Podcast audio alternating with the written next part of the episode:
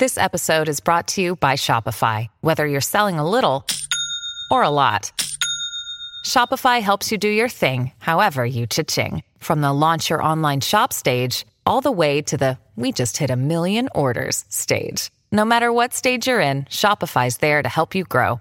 Sign up for a $1 per month trial period at shopify.com slash special offer, all lowercase. That's shopify.com slash special offer. Il a joué 20 matchs avec le Paris Saint-Germain, inscrit 6 buts, dont un mémorable face à Marseille qui restera dans le cœur des supporters. Cette semaine, nous recevons l'attaquant français Bruno Rodriguez.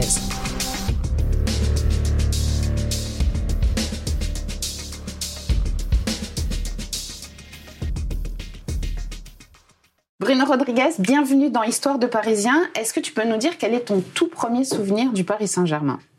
Ou du Paris Saint-Germain ou du stade Alors, le stade, j'ai un petit indice. Je crois que tu as foulé la pelouse du parc. Tu étais très jeune. Oui, J'étais très jeune, je suis arrivé, je, suis, euh, je crois que j'avais 10 ans. C'était en poussin C'est ça, en poussin.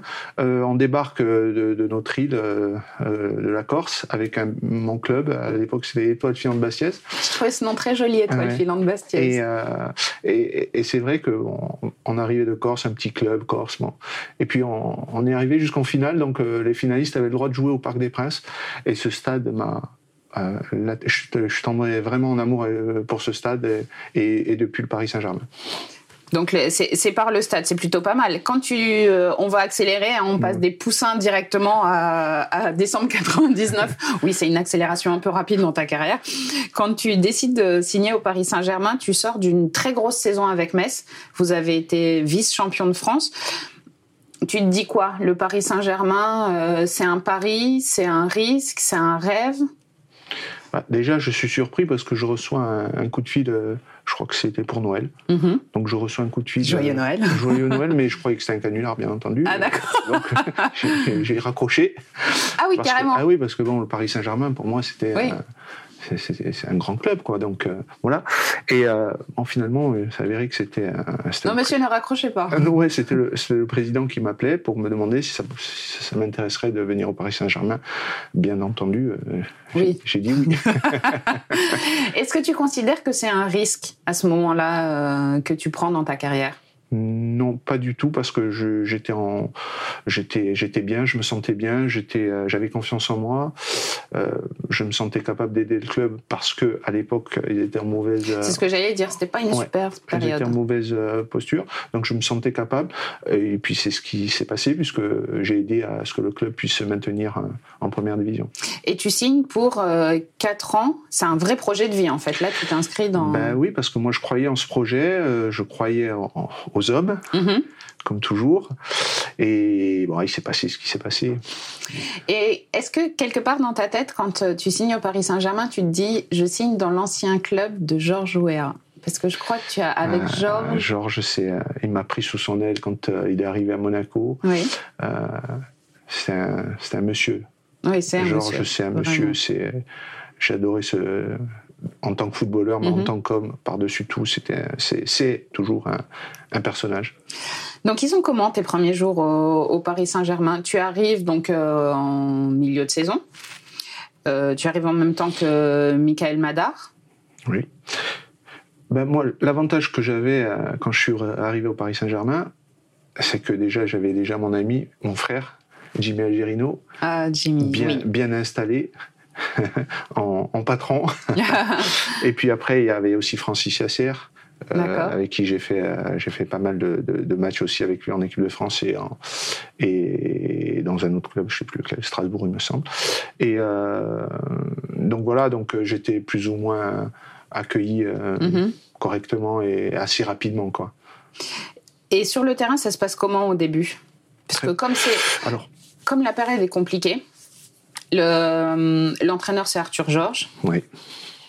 Donc euh, Arthur Georges donc euh, veut me récupérer, donc euh, ok, tout est ok, mais sauf que premier match, bon, je crois que je rate un penalty, mm -hmm. il me semble. Bon, bon ça arrive, oui.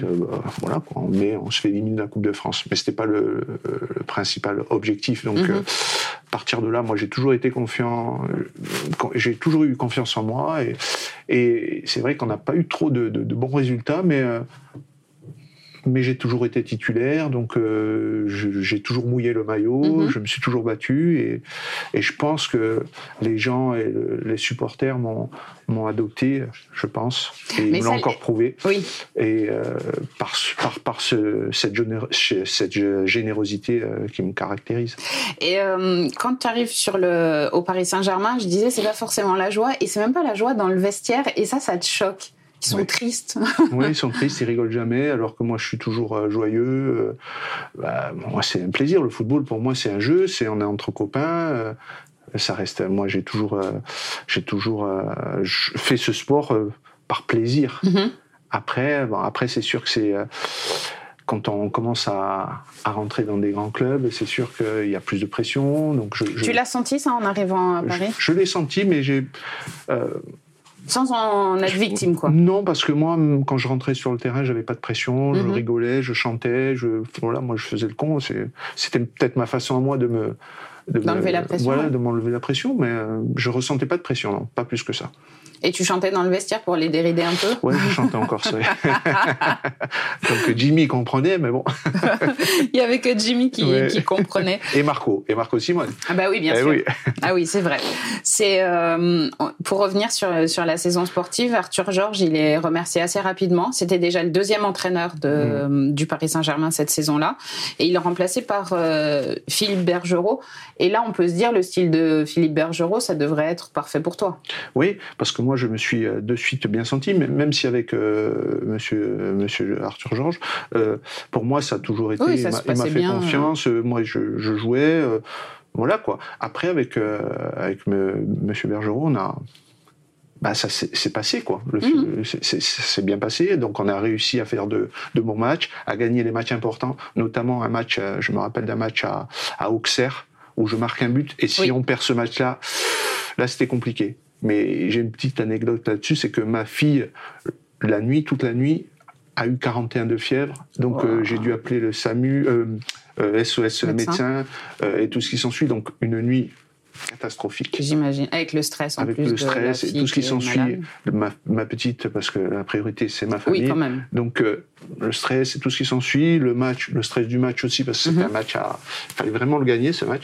Et puis finalement, en gagnant à zéro, c'est moi qui marque. Donc euh, voilà. Donc voilà. Donc. Euh, ah mais le stress c'est bon en fait. mais bon, pas trop la jeune, la, petite fille malade, hein, ça a plutôt éviter. Non, non, c'est sûr. tu as joué à plein de postes d'ailleurs. Oui. Moi, je, à la base, je suis, euh, je suis un milieu de terrain, en fait. Mm-hmm. Et j'adore. Alors, euh, j'ai vu qu'on avait utilisé pour toi le, le, terme de stopper. Pour les plus jeunes générations, c'est un peu compliqué parce qu'on l'utilise plus, moi là.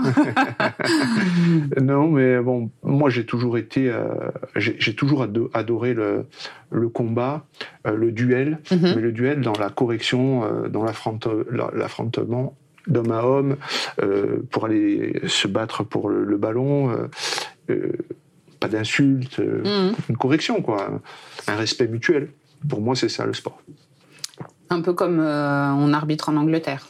Voilà, un peu comme on arbitre en Angleterre où, y a, où on laisse jouer, c'est un sport de contact, donc mhm. il, faut, il faut quand même qu'il y ait du contact. Donc moi j'adorais ça en tout cas. Mais bon, euh, alors, tu as joué milieu de terrain, mais euh, je pense que les supporters du Paris Saint-Germain, s'ils ont une image de toi en tête, c'est l'image d'un but. Ah oui. Euh, celui-là, il a beaucoup compté. je pense que le, le, parc te sera éternellement reconnaissant de ce 4 mai 99. Juste pour replacer, le PSG n'a pas gagné contre l'OM depuis presque 10 ans. C'est ça. Tu n'es pas titulaire. Non.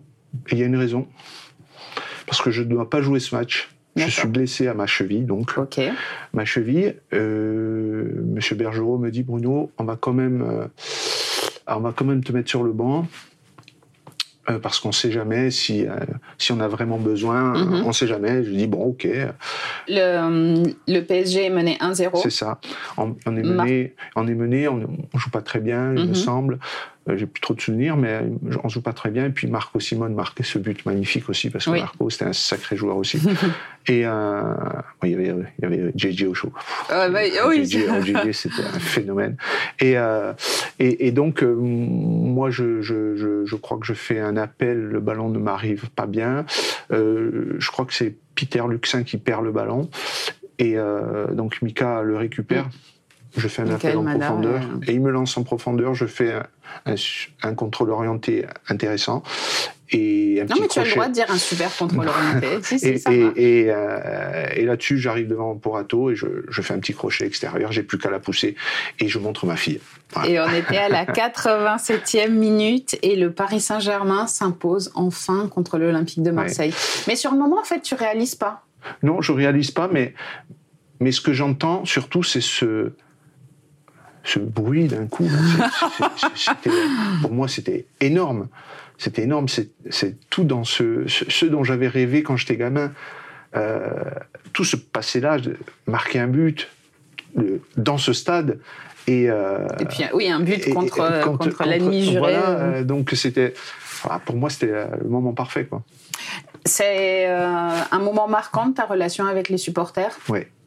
Je pense que euh, je suis euh, estampillé Paris Saint-Germain et j'en suis fier, grâce à ce but. Il n'y a pas une fois où je rencontre quelqu'un qui aime le foot, euh, un, Parisien, mhm. qui ne parle pas de ce, but, merci, et, j'en suis, quand on me m'apostrophe sur ça, je, je suis aux anges. Alors il y a quelques jours, tu étais sur la pelouse du parc de retour lors de PSG Ajaccio. Elle était forte, l'émotion de retrouver ce, stade? Forte, mais euh, beaucoup d'appréhension. D'accord. Ouais. Je ne savais pas comment j'allais réagir par rapport à, mon amputation. Euh, cette magnifique pelouse, parce que là. Ah oui, là, ah, je dois dire que sur celle-ci, il n'y a plus de poussins qui jouent. Hein. Ah là, c'était fabuleux. Cette pelouse était extraordinaire. J'avais envie, j'avais envie de, de, de, jouer. Donc j'avais une appréhension, je savais pas comment j'allais réagir. Euh, le fait de rentrer euh, avec euh, une jambe en moins, bah, finalement j'étais, j'ai passé un moment extraordinaire. Cette accolade avec avec avec avec Messi, j'ai passé un moment fabuleux. Alors on va on va y revenir sur le sur ce qui s'est passé dans ta vie. On va juste terminer le chapitre Paris Saint-Germain parce que au bout des six premiers mois au club, on a le sentiment que tu as trouvé ta place, que tu vas débuter la saison 99-2000 euh, euh, tranquillement. Et pourtant, toi, tu as le sentiment de ne pas avoir le soutien de, tes coéquipiers. Il s'est passé quoi?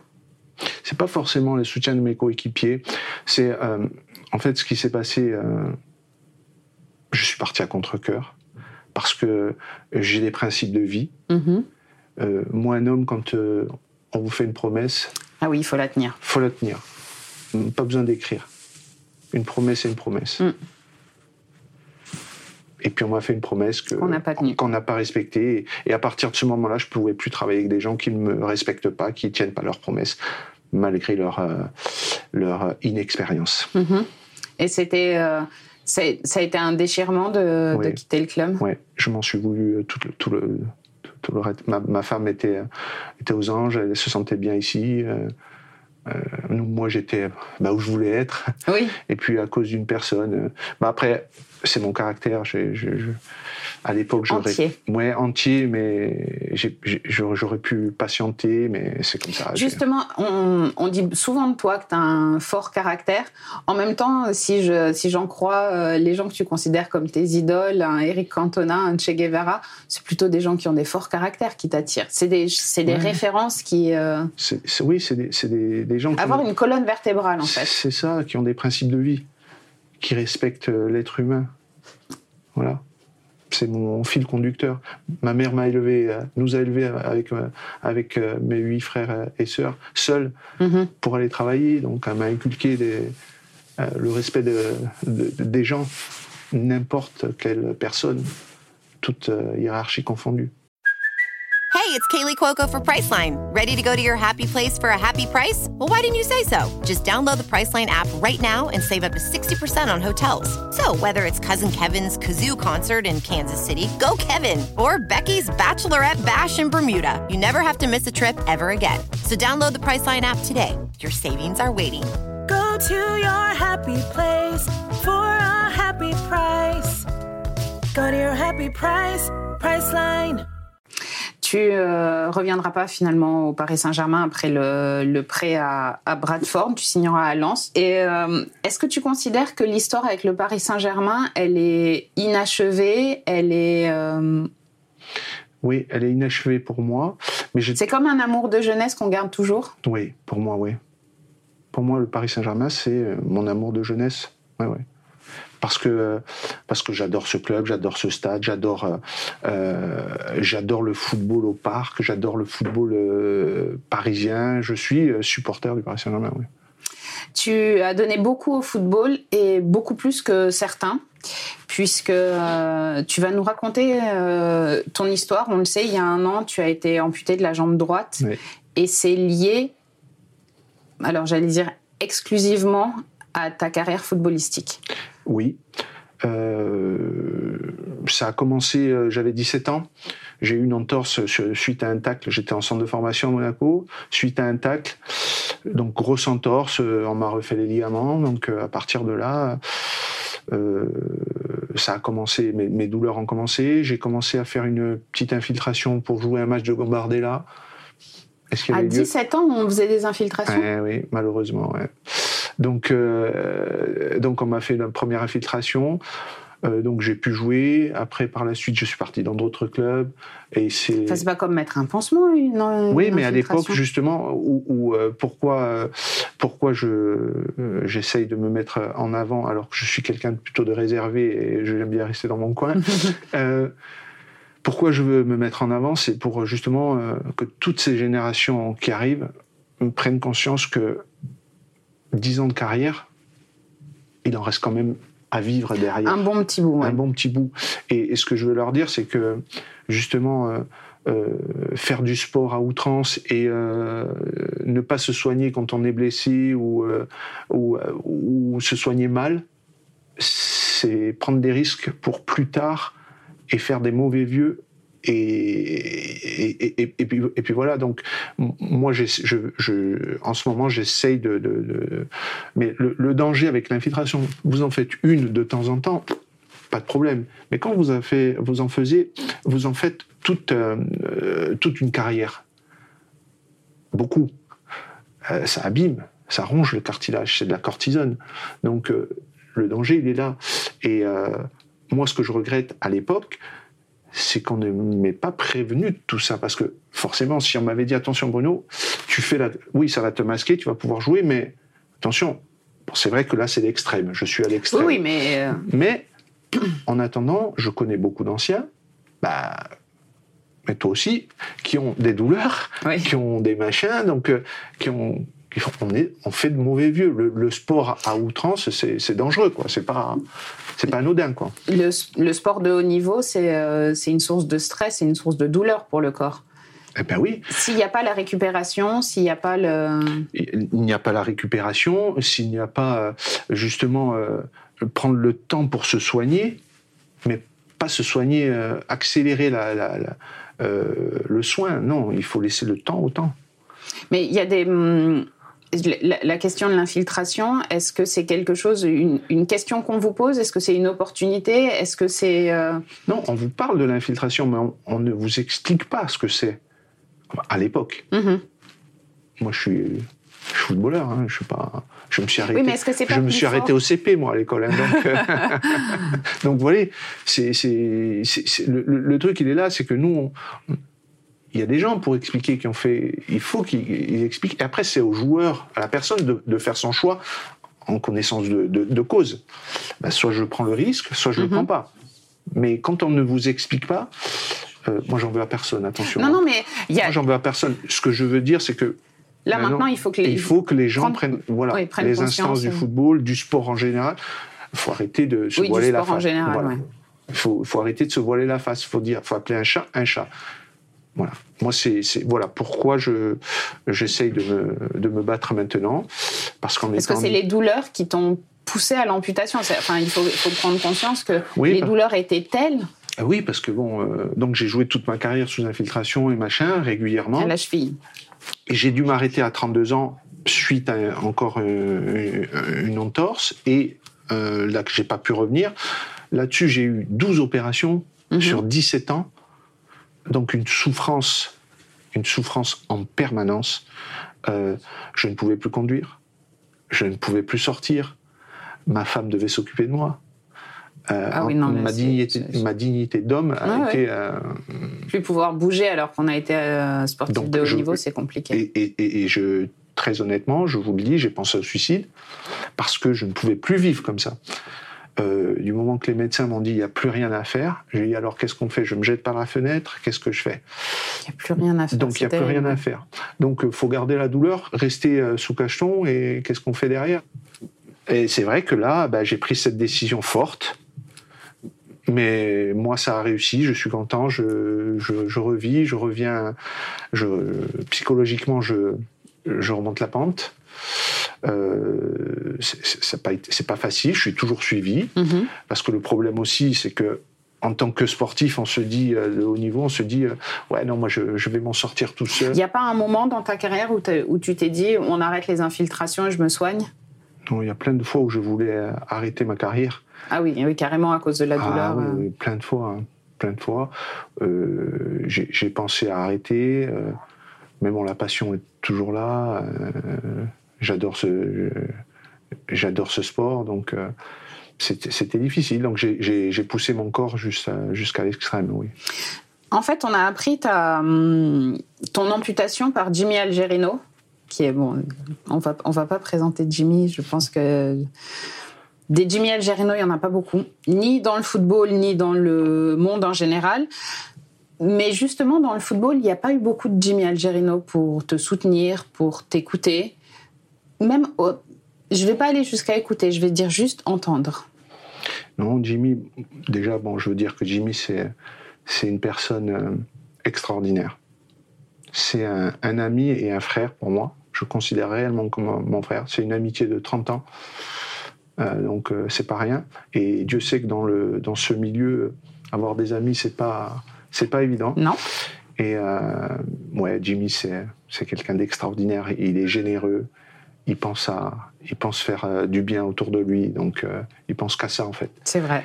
Et, et, et c'est vrai que dans le dans le milieu footballistique, Oui, j'ai eu deux, trois appels, mais ça a été toujours ponctuel. Mhm. C'est juste euh, euh, euh, le moment où, ah bah oui, on a appris que, mais un suivi comme l'a eu bah, le Paris Saint-Germain ou par le bien entendu de, tout le monde, c'est toujours Parce Que tu, parles du Paris Saint-Germain, c'est vrai que tu es resté six mois au club et alors peut-être que je me trompe, mais j'ai l'impression que l'hommage le, plus important, il a été réalisé au parc en fait.